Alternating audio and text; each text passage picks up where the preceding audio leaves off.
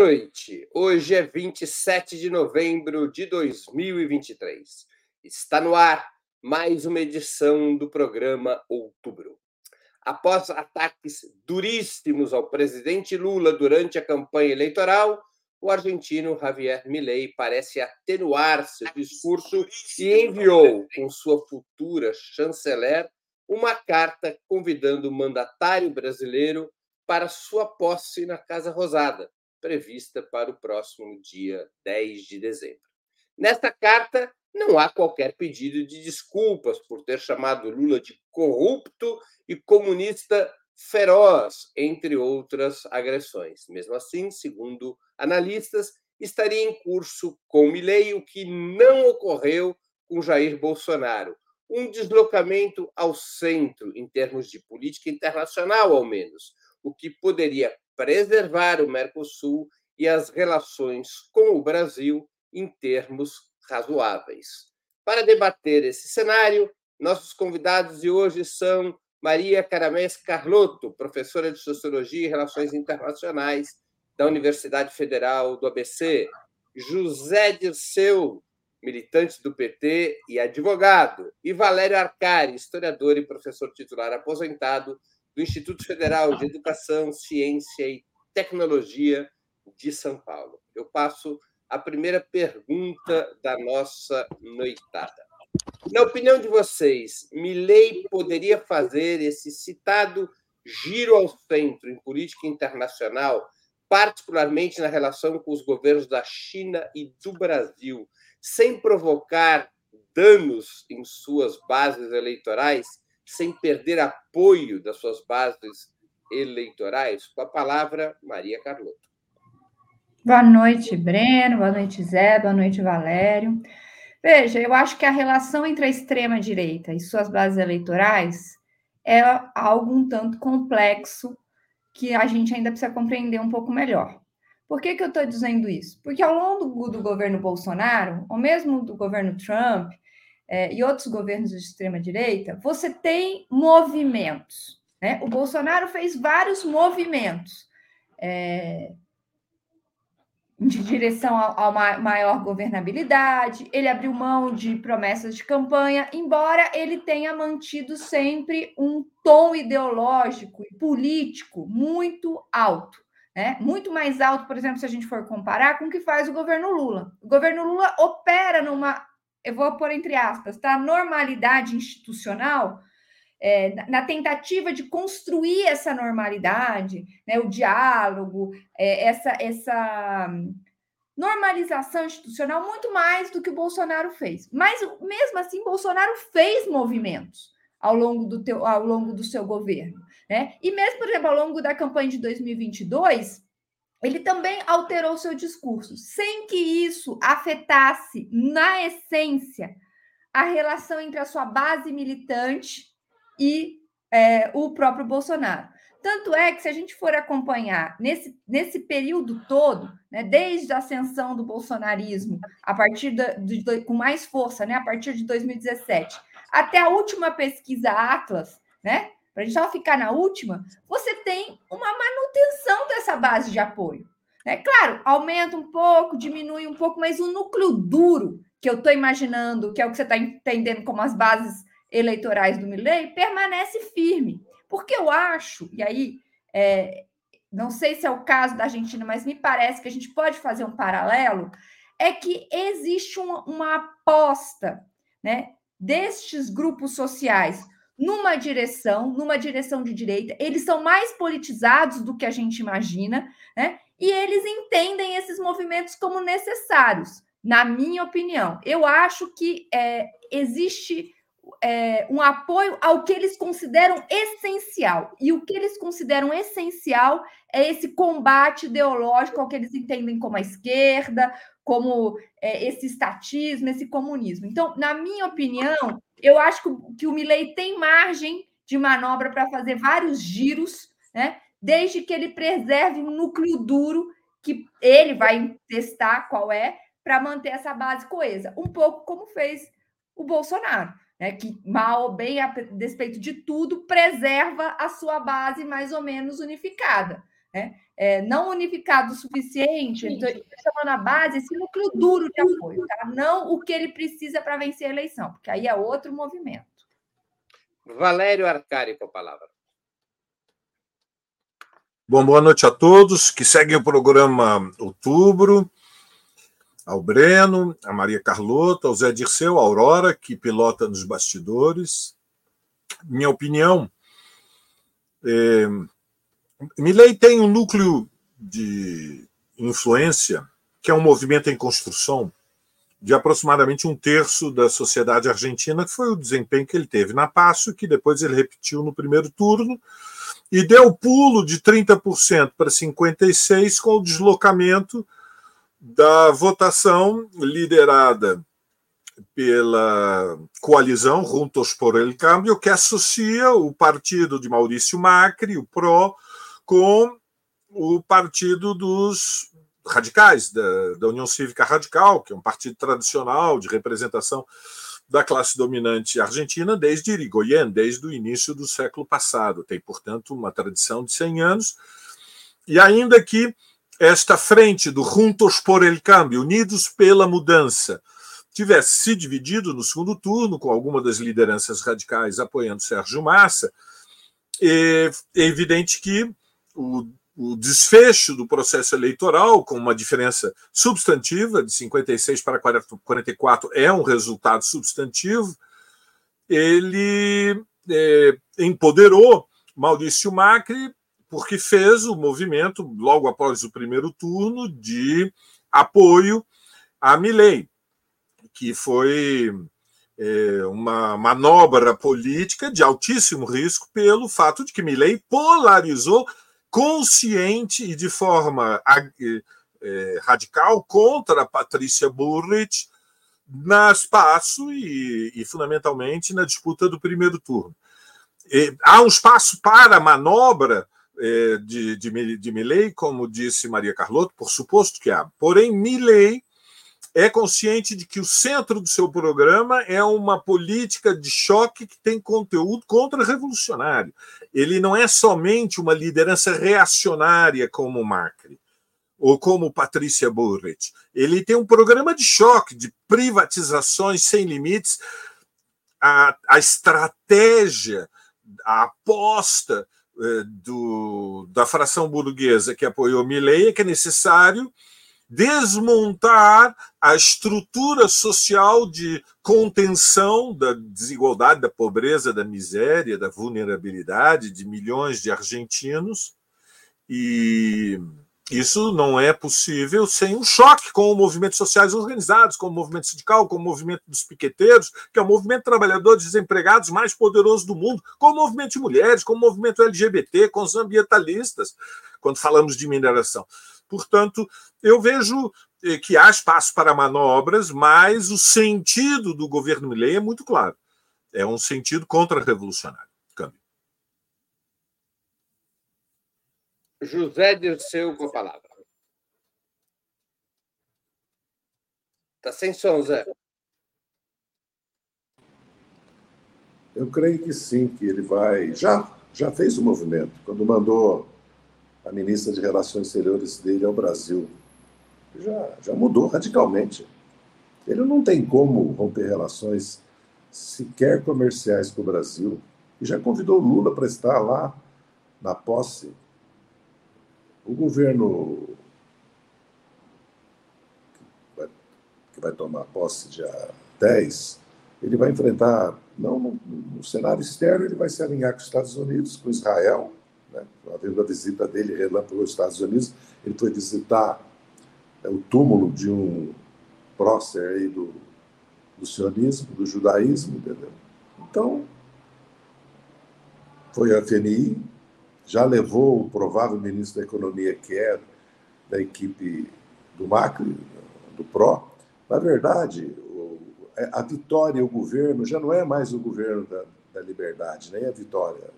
É, é do PRO, setores dissidentes, não, não tanto na União Cívica Radical, nem da coalizão é, radical. Então, portanto, eu, não, eu acho que é impossível a economia argentina, na situação que está, romper relações comerciais com o Brasil, políticas. É, isso aí era. O Bolsonaro fez isso também. E quando o Bolsonaro tentou com o primeiro-ministro das Relações Exteriores, caiu. Como também na educação, tentou, tentou, tentou. Aliás, ele nomeou para governar todas as pastas, né? Educação, saúde, assistência social, previdência, tudo uma jornalista. Você imagina.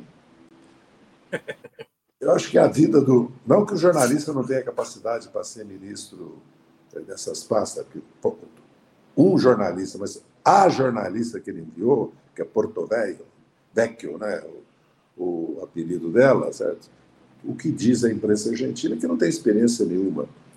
É, eu acho que o problema grave do, é, do presidente que vai tomar posse, né, da Argentina, Milei, será a questão social, a questão econômica, não relações exteriores, porque ele pode querer, sim, impulsionar no Mercosul é, uma, uma, uma política de abertura comercial, né, de liberdade comercial, como ele fala, entendeu?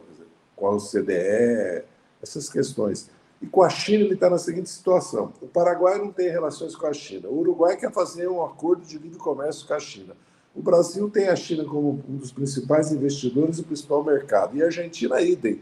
Como é que ele vai romper relações com a Argentina? Acho que tudo isso era da política do, da liberdade, né?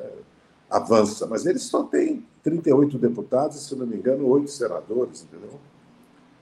Não vejo, ele não tem maioria na Câmara e no Senado. E a situação da Argentina econômica é gravíssima. Ele vai fazer o trânsito dos vários tipos de câmbio e do poder que o Banco Central tem de emitir títulos para fazer política monetária com as LILICs, né, com as letras é, que são emitidas pelo Banco Central, isso aí não é uma tarefa simples. Ou ele vai trazer 50, 100 bilhões de dólares do FMI para endividar mais a Argentina, como foi o Macri. Política econômica solução para a crise argentina sem acordo nacional é muito difícil, a não ser que seja um partido amplamente majoritário, que tenha dois terços na Câmara e no Senado e impulsione alguma direção nova para a economia argentina. Tenho dito. Muito bem, vamos à segunda questão da noite.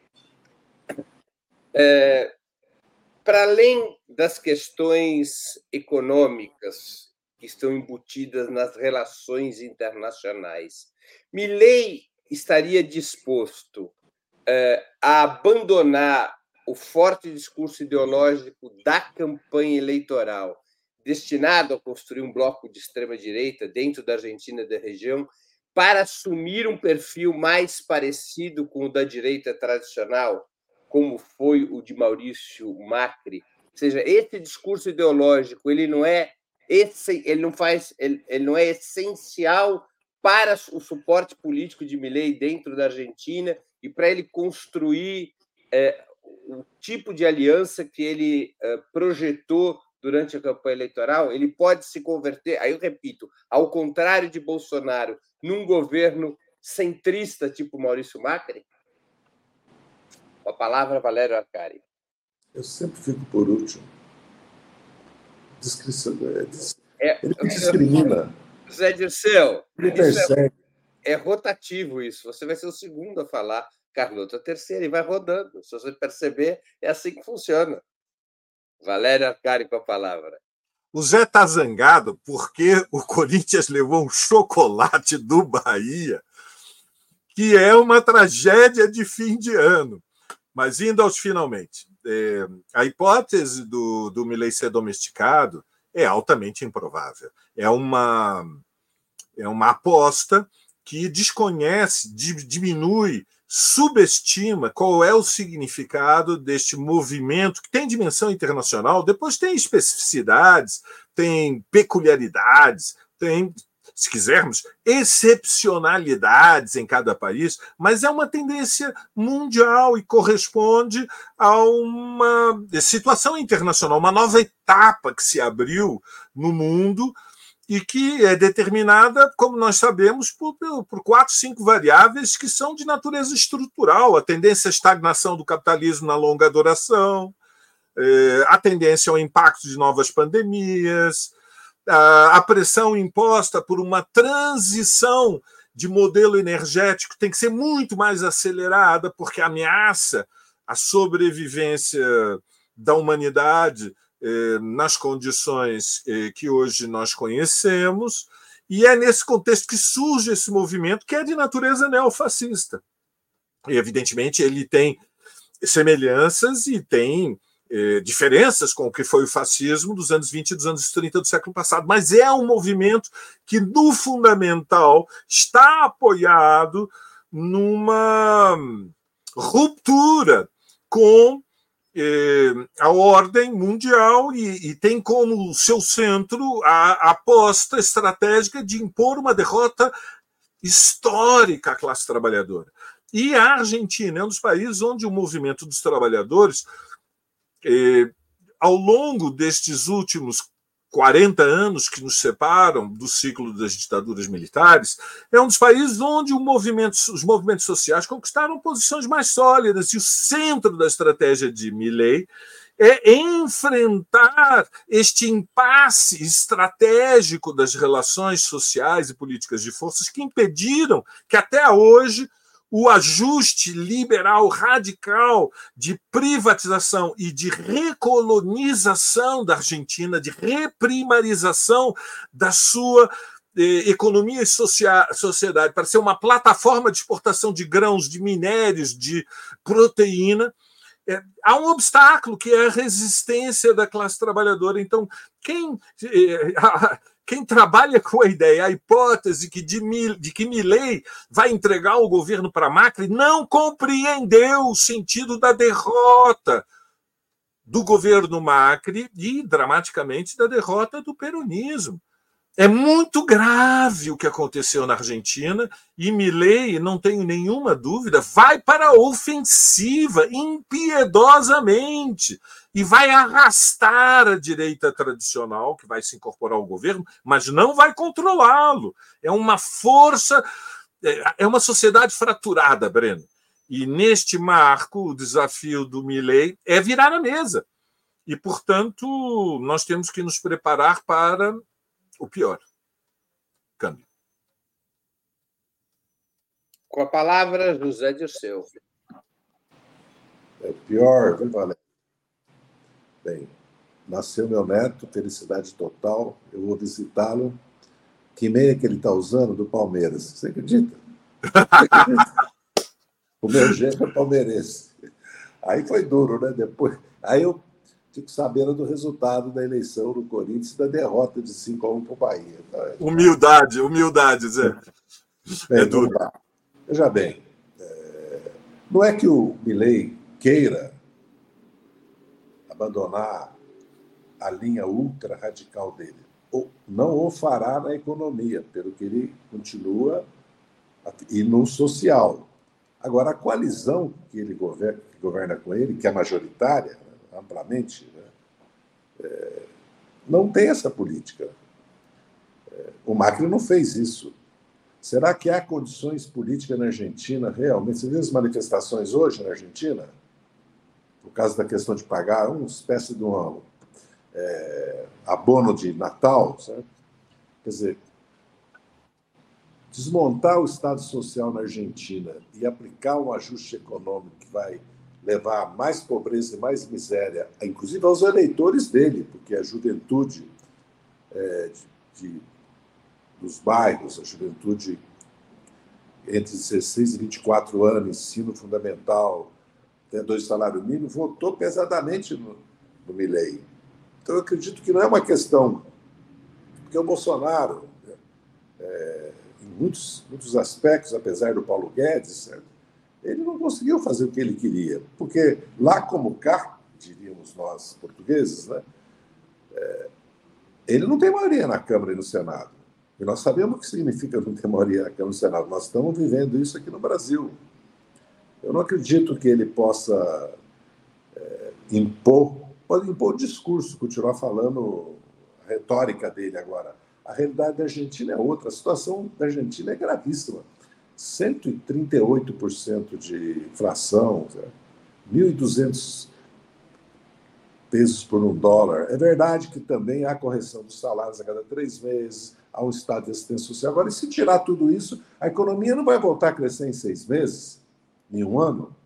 Então, acho que o cenário é muito grave. Eu acho que os setores empresariais e os setores do PRO que apoiaram lei sabem dessa realidade da Argentina.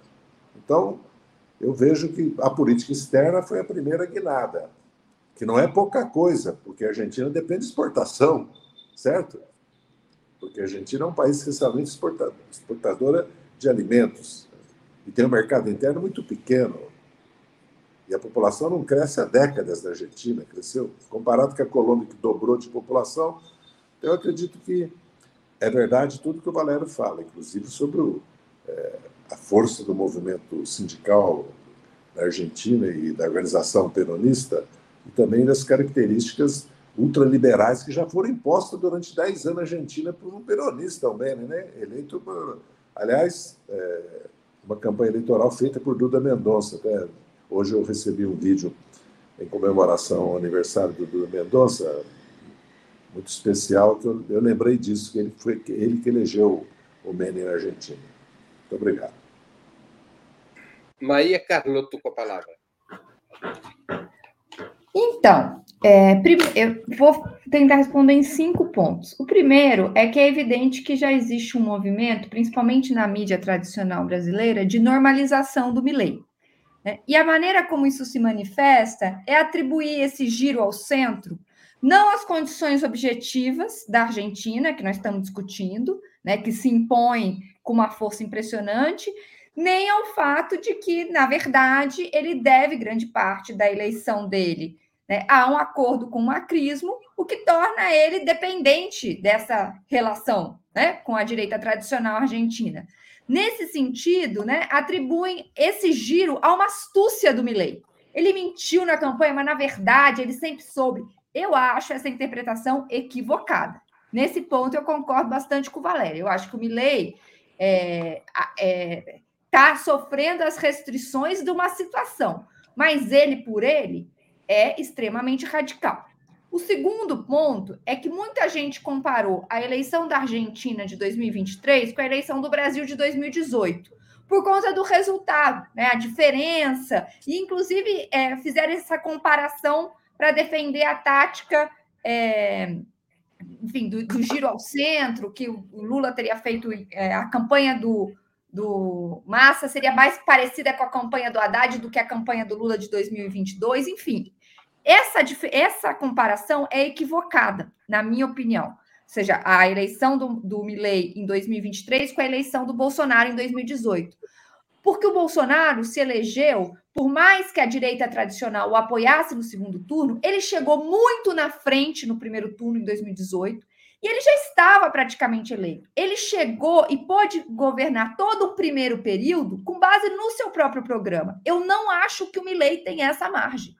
O Milley chegou atrás no segundo turno e só foi eleito por uma, por uma aliança com a direita tradicional. Então, ele é muito mais dependente do Macri do que era o Bolsonaro. E, e o Bolsonaro ainda assim teve que pagar, pedágio para a direita tradicional. Né? Mas ele teve uma margem maior que o Milley não tem. Prova disso é o, ministro da, o Ministério da Economia. O terceiro comentário, indo bem rápido, é que o Milley, concordo com o Valério, é parte de um movimento de massa internacional, mas ele é um fenômeno de comunicação, mais do que um fenômeno de governo. Então, eu acho que ele vai é, fazer uma série de movimentos do ponto de vista da governabilidade e vai manter o discurso ideológico numa temperatura elevada, para responder a sua pergunta. Né? Então, eu acho que esse é um pouco o cenário é, do Milley. E para terminar, já que meu tempo, vou, em vez de cinco, vou falar em quatro pontos, eu acho que ele tem uma margem de manobra para fazer movimentos, como numa espécie de tango, né? Idas e recursos. Mas o Milley, ele não gosta de tango, ele é um roqueiro. Então, eu acho que ele vai ter muita, brincando aqui, muita dificuldade. Né? Porque como é que esse fenômeno de comunicação, que, que faz parte de um movimento de radicalização internacional, e que se é, alimenta de uma radicalidade discursiva, vai lidar com essas condições, para concluir meu raciocínio, extremamente difíceis da Argentina e com essa aliança umbilical com a direita tradicional, que vai centrar o programa dele do ponto de vista econômico. Então, eu acho que o Milley é, vai enfrentar é, uma dificuldade, uma dificuldade muito grande. E o sucesso do seu governo vai depender do seu sucesso enquanto fenômeno de comunicação, enquanto fenômeno de entretenimento. Agora, vamos à terceira pergunta da noite. Mesmo com uma eventual moderação de Javier Milei, vocês acreditam que seu governo poderia implicar em um retrocesso na integração regional? Aliás, Milley poderia estar fazendo, poderia estar recorrendo a uma tática de ganhar tempo por um ano no aguardo de que Donald Trump ganhe as eleições nos Estados Unidos em 24, para aí então adotar uma política eh, de uma política em relação à América do Sul mais confrontacional? Com a palavra, José Dirceu. Está vendo, José Dirceu? Você agora que começa. Estou aqui, estou com sol. Bem, a Argentina tem peso no Mercosul. Na América do Sul, eu não acredito. O presidente eleito do Equador, o presidente eleito do Paraguai, que foram eleitos pela direita, fizeram declarações no sentido de boas relações com o Brasil, de integração, né, reconhecendo indiretamente a liderança do Lula, inclusive a nível internacional, a presença do Lula, o papel do Lula, até pela dimensão do Brasil e a importância do Brasil, de per si. Então, eu não acredito que ele possa mobilizar, que não seria a Bolívia, né, nem o Chile, nem a Colômbia, nem a Venezuela, certo? Então, muito menos o Peru. É, eu não vejo que ele possa ele pode tentar dar um sentido para o Mercosul, o acordo com a OCDE, pelo que eu estou percebendo, até o Itamaraty, o próprio governo brasileiro está caminhando para um acordo com a OCDE.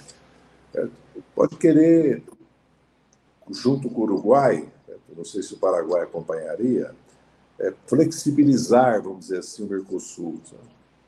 Porque fazer livre comércio, o Uruguai está propondo um um acordo de livre comércio com a China, que seria um TLC, vamos dizer assim, né, com a China. É, mas a economia do Uruguai é uma economia muito pequena né, para ter uma repercussão na América do Sul. Eu acho que a questão da América do Sul é mais complexa.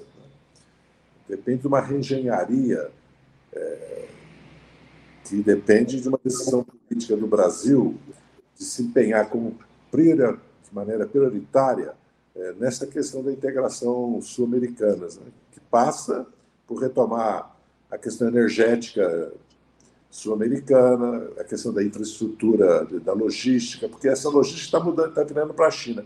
E depois que o mundo de hoje não é o mundo da CEPAL, não é o mundo da década de 80, 90, é o mundo da China. Então, a economia, a integração sul-americana tem que pensar na China, porque o principal investidor desde da Colômbia. Vamos ver a Venezuela, como é que a China vai eh, se relacionar com a Venezuela. Mas desde a Colômbia até o Uruguai, é a China que é o principal investidor e o principal destino das exportações, ou seja, essas economias são economias primárias, exportadoras, como do Equador, do Chile, do Peru, dependem muito da Bolívia, da, da, da China, entendeu? Então, eu não vejo que possa ter um impacto maior. Agora, que ele pode dar um outro sentido junto com o Uruguai, com o Paraguai e o Mercosul. Agora, sem o Brasil, é possível dar outro sentido ao Mercosul? Então, a pergunta também é essa. Mas com a eleição eventual do Trump nos Estados Unidos, a Argentina, a política do Milley ganhar, poderia ganhar um novo fôlego? Veja bem, depende da situação interna da Argentina. Como é que vai? Porque a Argentina também está muito limitada na sua política externa, né? Quando você internamente tem uma situação de divisão, polarização, crise gravíssima econômica, né? não tem moeda na Argentina hoje, entendeu? E com o governo fazendo proposta de fechar o Banco Central, dolarizar a economia, ainda que ele, tudo indica, recuará também. Então, a Argentina vai se debruçar durante esse ano inteirinho, né? o ano que vem inteirinho, sobre a sua situação interna. Eu não sei se vai ter flexibilidade, liberdade, autonomia para fazer política externa, não. Uma coisa é retórica, outra coisa é realidade. Agora, precisa ver como é que o Brasil vai reacionar. O Mercosul está na agenda prioritária do Lula? Não. O Lula está operando as questões mais graves a nível mundial, a questão climática, ambiental, a questão das guerras e a questão da, da própria, do próprio papel das Nações Unidas. Dizer, o Lula está, ao mesmo tempo, aproximando o Brasil de investidores decisivos para o Brasil fazer uma mudança na sua economia, que é o caso da própria China e dos países, dos, países do, do, do Golfo, né? Emirates, Catar, Arábia Saudita principalmente. Essa é a realidade, não é? Apesar que eu vejo também, já que nós estamos falando de política externa, seria bom a gente fazer um, uma conversa só sobre isso, um certo atlantismo, né? Às vezes na política de Itamaraty, ou seja, a Europa como parceiro e não os Estados Unidos principal, vamos dizer assim, entre aspas. Não sei se, se é só uma impressão minha ou corresponde à realidade. É assim que eu vejo. Lógico, Maria... o Trump muda muito, o Trump muda muito a situação, mas será que a Argentina tem condições de ser né, assim, interlocutora principal do Trump para fazer uma política diferente na América do Sul? O problema da América do Sul é muito mais grave. Não sei se os americanos estão com tempo e vão priorizar a América Latina, não. Com a palavra, Maria Carlota. Ah, então, eu queria pegar o final do comentário do Dirceu, que eu concordo totalmente. Eu, eu acho é, que se o, se o Lula estivesse com uma agenda prioritária para a integração, que, a meu ver, né, devia ser uma das prioridades do governo Lula, né, ou seja, uma agenda mais clara para o Mercosul, para a reconstrução da Unasul, para essas redes de infraestrutura, para uma cadeia de investimentos na região, é, eu acho que a gente é, poderia até discutir qual é o impacto, porque eu acho que teria um impacto. É óbvio que você ter um parceiro estratégico como a Argentina, com um é, presidente que já, além né, de já ter ofendido o presidente brasileiro, tem outra orientação, é claro que isso interfere. Né? você ter uma, uma conversa é, numa, no mesmo tom entre os presidentes facilita uma série de processos. Né? Até porque o, o, o programa ultraliberal do Milley tem pouco espaço para o tipo de integração que nós consideramos importante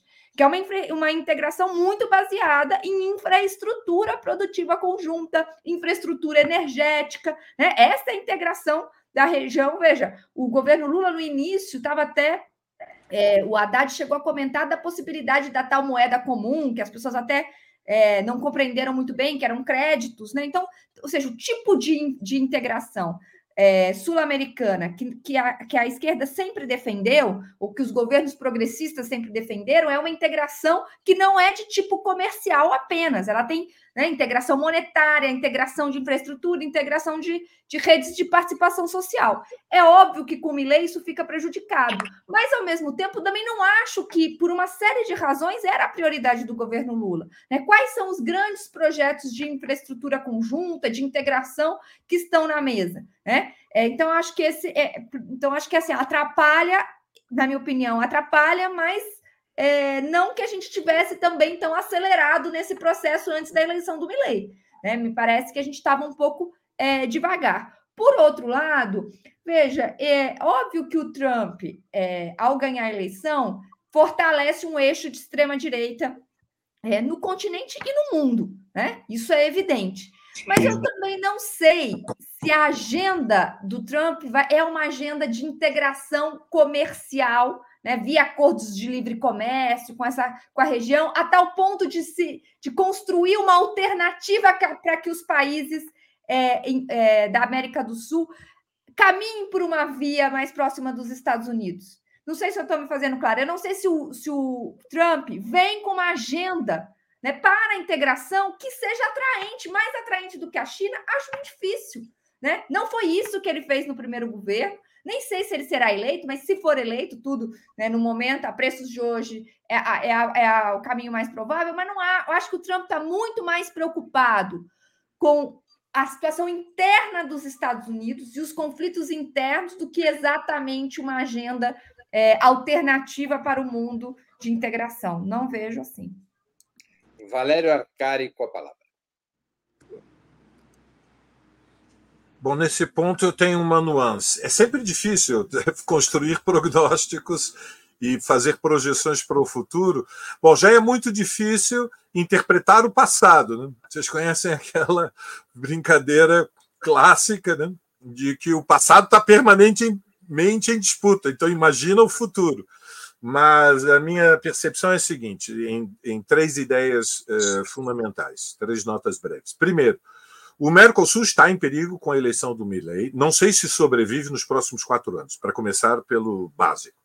Ou seja, é, é, evidente que há uma tensão na classe dominante argentina de mal-estar com as relações é, com o Mercosul. E, e, portanto, isto muda muito para, para, para o contexto latino-americano, para os destinos da gestão do Lula até 2026. Segunda nota: a eleição de Trump transforma o mundo, ou seja, Trump é, faz uma aposta de que o destino da supremacia norte-americana está ameaçada pela China. E, portanto, a eleição do Trump acelera o tensionamento mundial é, dos Estados Unidos com a China, e, portanto, há uma tendência a alinhamentos ou com o bloco norte-americano ou com o bloco articulado pela China com seus aliados, a Rússia, o Irã, enfim.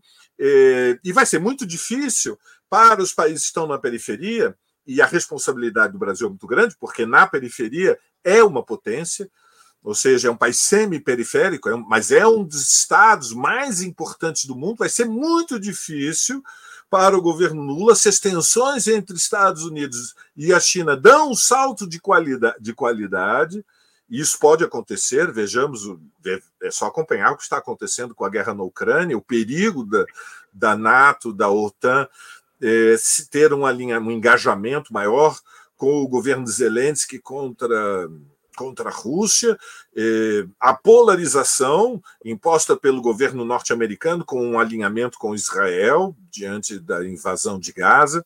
Enfim, eh, eu creio que Milley faz, terceira nota, o Milley faz uma aposta estratégica no investimento norte-americano uma aposta estratégica. A aposta é que, com as privatizações em grande escala, haverá um deslocamento de uma parte substantiva do, do, do entesouramento mundial que vai permitir entupir o Banco Central de reservas em dólares, estabilizar os preços, e isso imediatamente tem um impacto subjetivo na experiência da vida, da consciência de dezenas e dezenas de milhões de pessoas. E e, e, eu não descarto que essa possibilidade possa se concretizar. É, há muitos ativos estratégicos na Argentina que atraem a cobiça, a ganância do capitalismo mundial. E, portanto, em resumo, é, eu não subestimo o Milley, não subestimo o governo de extrema-direita, acho o programa ultraliberal, evidentemente, vai ter um impacto catastrófico, mas ele pode realmente. É, cruzar a linha, atravessar o Rubicão, e creio que a aposta dele é subverter a relação social de forças, impor uma derrota estratégica que Bolsonaro não conseguiu no Brasil, mas que está em disputa na Argentina, Câmbio. Muito bem, vamos à quarta questão da noite. O presidente Lula deveria tratar Javier Milei de forma exclusivamente institucional ou operar uma forte contraposição político-ideológica, até para eventualmente fazer desta crítica um instrumento de polarização contra a extrema-direita brasileira e contra o bolsonarismo. Com a palavra, Maria Carlotto.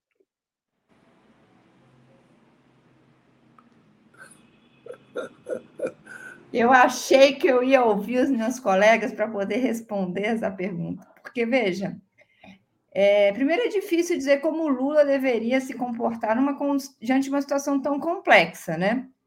Agora, uma assim, é, o que eu acho é o seguinte: é muito de, existe uma tendência na política externa brasileira. É, a gente tá, viu isso em vários momentos já ao longo desse primeiro ano do governo Lula, de uma lógica diplomática se impor sobre uma lógica política. Não sei se vocês têm essa impressão, mas eu, ve, eu, eu vejo em vários momentos o governo operar como se política externa fosse sinônimo de diplomacia, e não é. A política externa é muito mais do que diplomacia, e é a política externa que deve pautar a diplomacia, e não o contrário. Né? Eu acho, nesse sentido, que o governo Lula não deveria é, cair na armadilha de achar que é possível estabelecer com uma extrema-direita que está se organizando internacionalmente, né? É, que, enfim, tem um eixo de estruturação é, internacional e que polariza dentro do Brasil como se fosse é, um parceiro institucional uma relação institucional dos velhos tempos. Eu acho que essa tentativa de voltar né, a estabelecer relações normais, isso vale para dentro e para fora do Brasil, ou seja, governar como outrora, né? Como se você pudesse, é, por um ato de vontade, superar essa polarização que está na sociedade, que está nas relações, eu acho muito arriscado. Essa é a tendência da diplomacia, né? Que é operar nessa chave ultra-institucional, é, e acho que em vários momentos é, é isso já se mostrou equivocado e acho que o governo Lula deveria se pautar por uma dinâmica política. Agora, veja, isso não significa também né, é, transformar o Milley numa personagem mais importante do que ela é.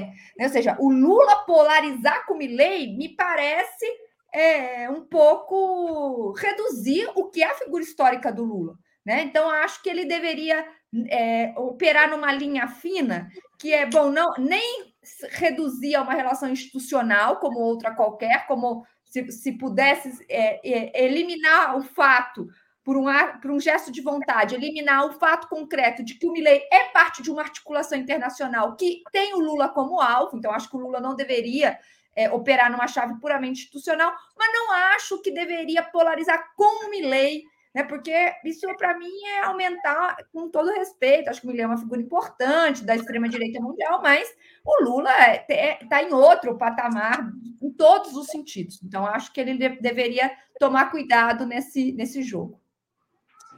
Valério Arcari com a palavra.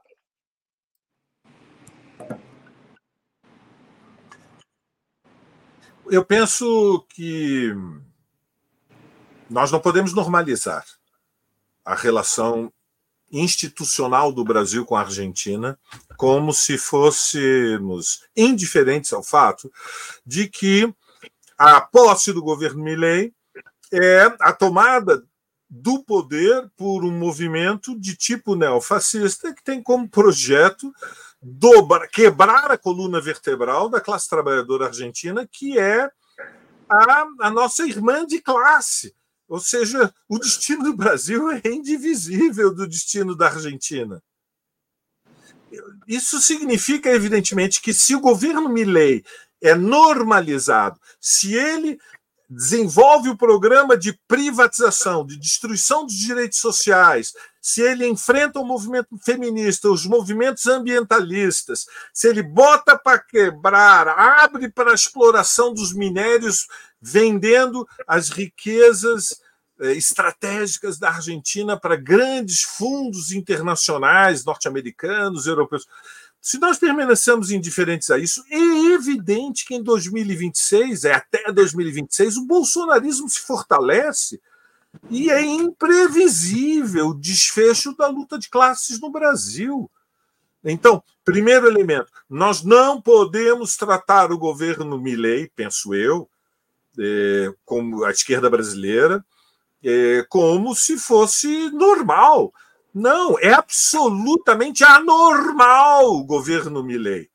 Por outro lado, o governo tem que manter relações institucionais, mas isso não diminui a importância de manifestar opiniões críticas diante do sentido anti-operário, antipopular, antinacional e defender o Mercosul e reivindicar a defesa dos direitos humanos, que é isso que, em última análise, Milley ameaça. É, uma ameaça civilizatória o governo de Milley da extrema-direita.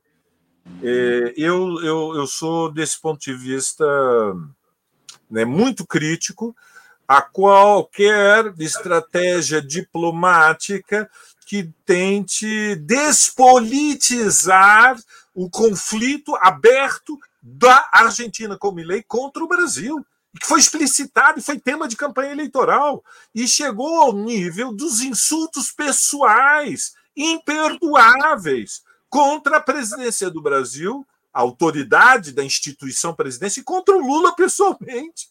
Como é que a diplomacia pode ignorar isso? Impossível. E nesse marco, evidentemente, é, é, o centro da estratégia é tentar se apoiar na defesa do Mercosul e procurar aliados é, do Uruguai e no Paraguai que estejam dispostos em defender o. Não foi muito, mas foi um avanço o Mercosul. Câmbio. Com a palavra, José Dirceu. Bem, se o Milley mandou a ministra de Relações Exteriores dele ao Brasil, se ele convidou o Lula para a posse, essa relação institucional precisa e vai ser mantida e deve ser mantida. A disputa se dá em organismos regionais e multilaterais. A Argentina vai ter posições que o Brasil não terá. Como o Bolsonaro tinha posições diferentes na Unesco, na FAO, na OMC, na própria Assembleia Geral das Nações Unidas ou em outros organismos, que nós contestávamos, nós do PT, né, das esquerdas. E há um espaço para disputa política aí. Né? Itamaraty, o Brasil tem políticas que Milei não apoiará a Argentina pela, pela voz dos, da sua ministra de Relações Exteriores, não apoiará. Mesmo acontece com o Mercosul. Surgirão temas concretos, temas sobre o caráter do Mercosul que podemos estar em lados opostos. A disputa política, quem tem que fazer é o PT. Os partidos que se opõem à extrema-direita, não é o governo brasileiro, muito menos o presidente da República. Certo? O governo a fará nesses temas que eu coloquei, inclusive com relação à política internacional. A própria questão agora é, entre Israel e a Palestina. É, o Brasil tem uma posição que não será a mesma da Argentina, e assim sucessivamente, na própria guerra da Ucrânia, e outros temas. Né? Eu vejo assim, acho que nós não devemos dramatizar essa questão, certo?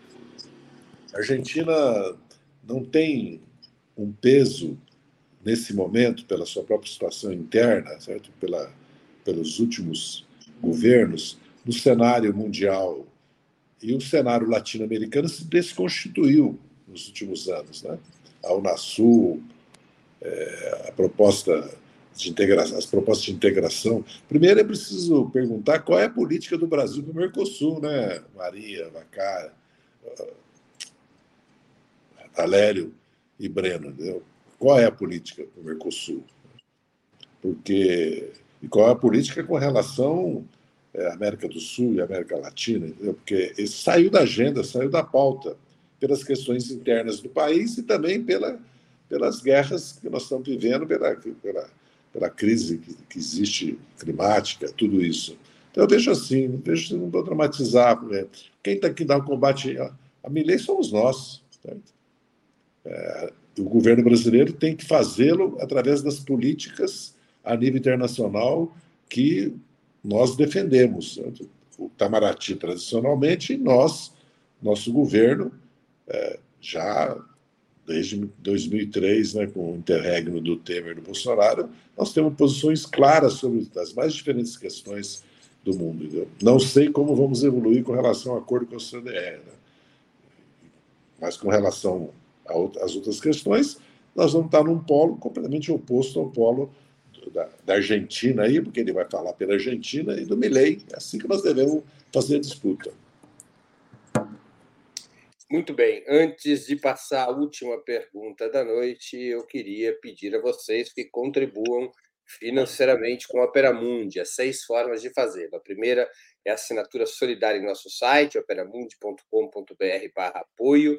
A segunda, se tornando membro pagante em nosso canal no YouTube. Basta clicar em Seja Membro, escolher um valor no nosso cardápio de opções. A terceira e a quarta, contribuindo agora mesmo com Super Chat ou Super Sticker. A quinta forma de contribuição é através da ferramenta Valeu, valeu demais quando assistir aos nossos programas gravados. E a sexta forma de colaboração é através do Pix. Nossa chave no Pix é apoia.operamundi.com.br. Eu vou repetir nossa chave no Pix apoie.operamundi.com.br. Peço a vocês que contribuam. Como todos sabem, nós estamos enfrentando um período de turbulência. Seguidamente, programas de Opera Mundi estão sendo desmonetizados pelo YouTube. Isso significa dizer que a gente perde a receita publicitária. Ela precisa ser compensada para que nós possamos manter e ampliar o nosso trabalho jornalístico, ela precisa ser compensada pelo apoio dos espectadores e leitores. Essa situação tende a se agravar. Como vocês estão acompanhando, eh, nós temos sido alvos de seguidos ataques sionistas, e isso aperta a nossa situação financeira. Como não está no nosso horizonte qualquer tipo de concessão, nós precisamos de recursos para nos mantermos firmes e financeiramente saudáveis nesse trabalho jornalístico. Vamos à última pergunta, muito simples. O presidente Lula deveria ir à posse de Milley? Com a palavra, Valério Arcari. Não. Não, não deveria. É, é uma escolha difícil, evidentemente.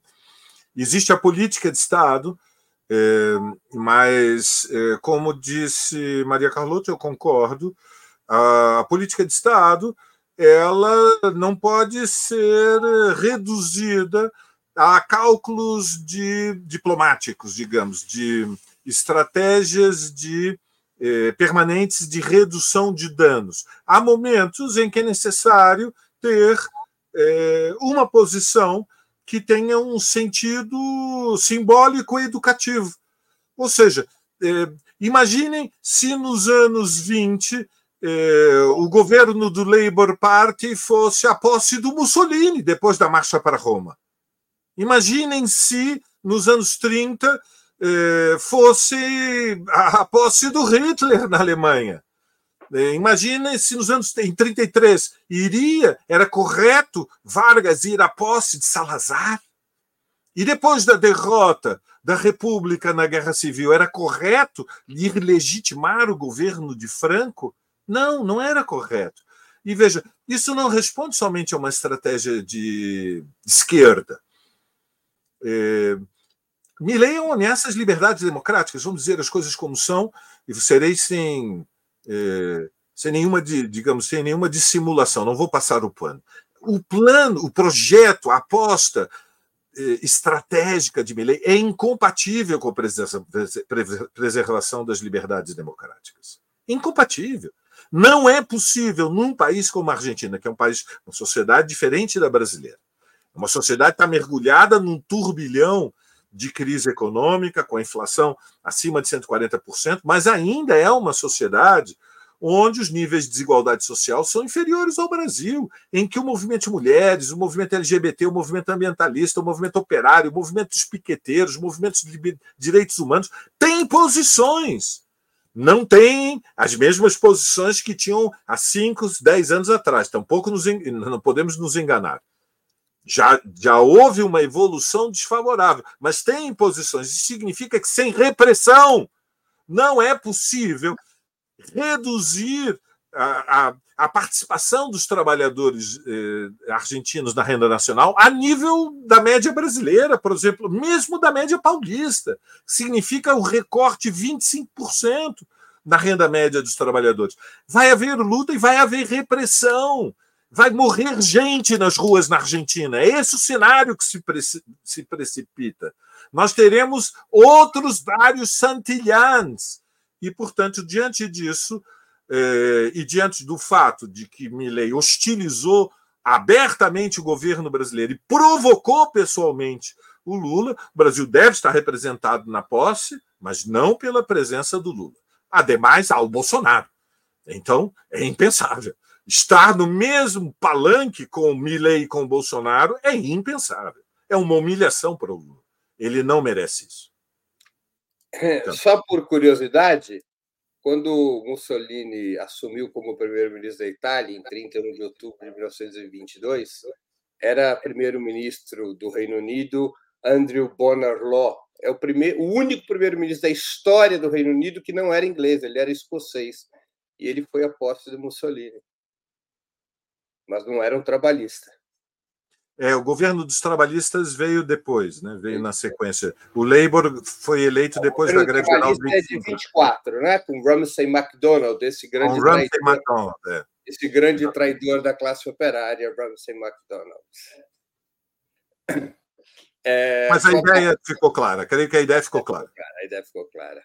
É porque, por curiosidade, eu estava lendo sobre isso e eu, é o único ministro que não é inglês na história do Reino Unido e era um pró-Mussolini. Ele ficou conhecido, entre outras coisas, por defender o Mussolini. Com a palavra, José Dirceu de Oliveira e Silva. O Lula deve ir à posse de Milley? É a pergunta que não pode calar. Eu acredito que, em princípio, sim. Mas vai depender. O Itamaraty vai discutir, seguramente, com o Ministério das Relações Exteriores da Argentina. Se o Bolsonaro vai estar no palanque, pode ser uma razão para não ir. Mas então o Lula não vai na posse do Trump, se ele ganhar a eleição?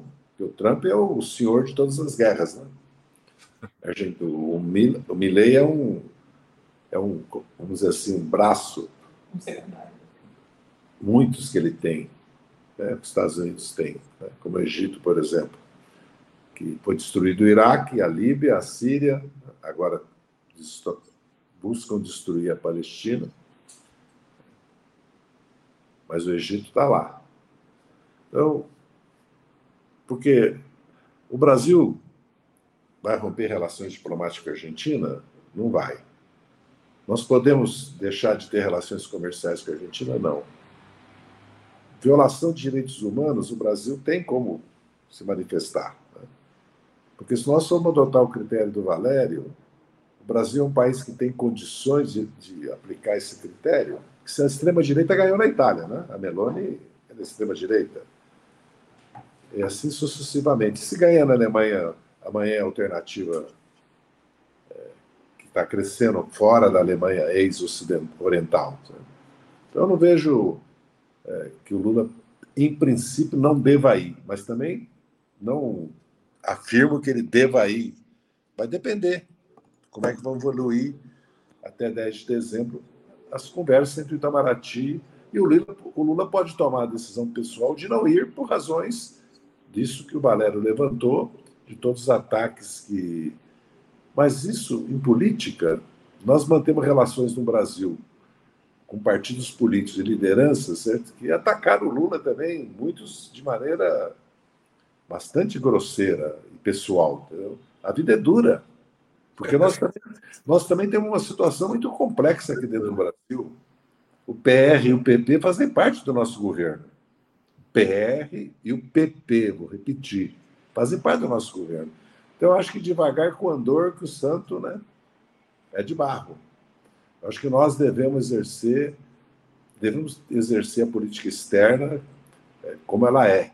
Se nós queremos fazer disputa política com outros governos, nós precisamos olhar se nós temos condições de fazê-lo, se nós temos retaguarda para fazê-lo dentro, dentro, do Brasil também. Outra questão, se a correlação de força nos permite fazer isso, porque em política, o pior erro é de um erro é, é aquele que você avalia de maneira totalmente equivocada o que você pode fazer, não o que você deve fazer, mas o que você pode fazer. Tenho dito.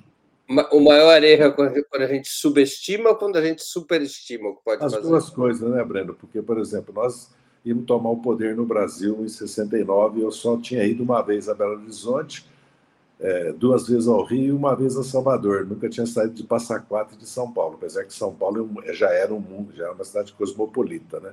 Então, erros a gente comete na vida. Né? Hoje nós estamos no dia 27 de novembro, aniversário do, da insurreição militar, política comunista de 35, né?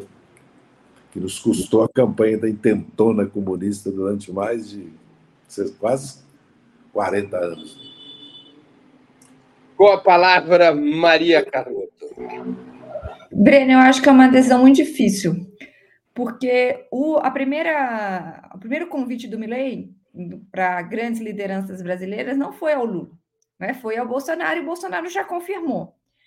as notícias que chegam é que o Trump também irá. Então, na verdade, não, o próprio Milley não deu à sua posse um caráter de festa de Estado, mas de converscote político da extrema-direita. Como você reage diante disso? Né? Você deixa o converscote rolar e o Bolsonaro aparecer como representante brasileiro? Ou você vai lembrar para esse povo, com a sua presença, né, do que, que se trata, afinal de contas, uma pós-presidencial? É difícil, eu acho que é uma decisão difícil. Agora, é, na minha opinião, de novo, o que deve guiar, é, eu não acho que o Brasil, assim, longe do horizonte, né, romper relações, não é absolutamente nada disso, mas eu acho que não pode ser uma lógica é, burocrática, diplomática, institucional.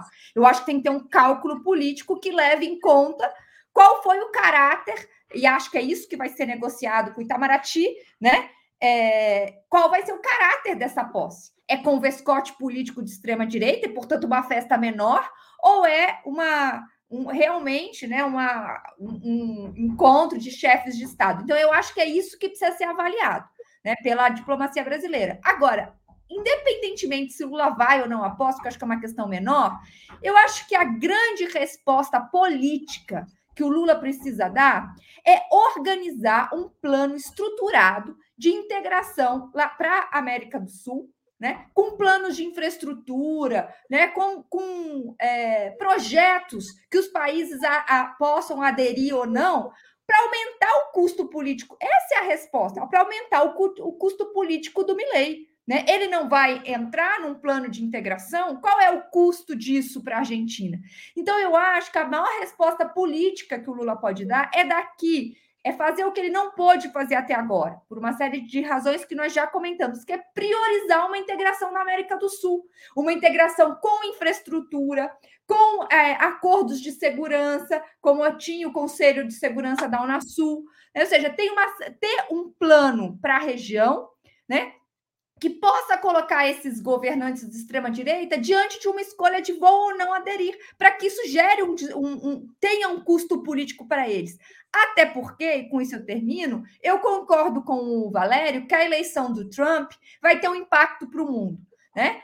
Mas é, ele e que vai exigir alinhamentos mais duros né, em, em relação a uma política mais pró-Estados Unidos ou mais pró-China. Mas esse alinhamento vai ser, se dar em troca do quê? O que o Trump tem para oferecer para os países da América do Sul? Então, eu acho que a maior resposta política que o Lula pode dar é apresentar um plano, pôr o plano sobre a mesa e exigir que o governo se posicione.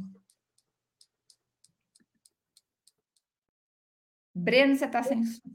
Muito bem, chegamos assim ao final de mais uma edição do programa Outubro que é apresentado ao vivo de segundas às sextas-feiras, sempre às 19 horas. Eu conversei hoje com Maria Carlotto, José Dirceu e Valério Arcari.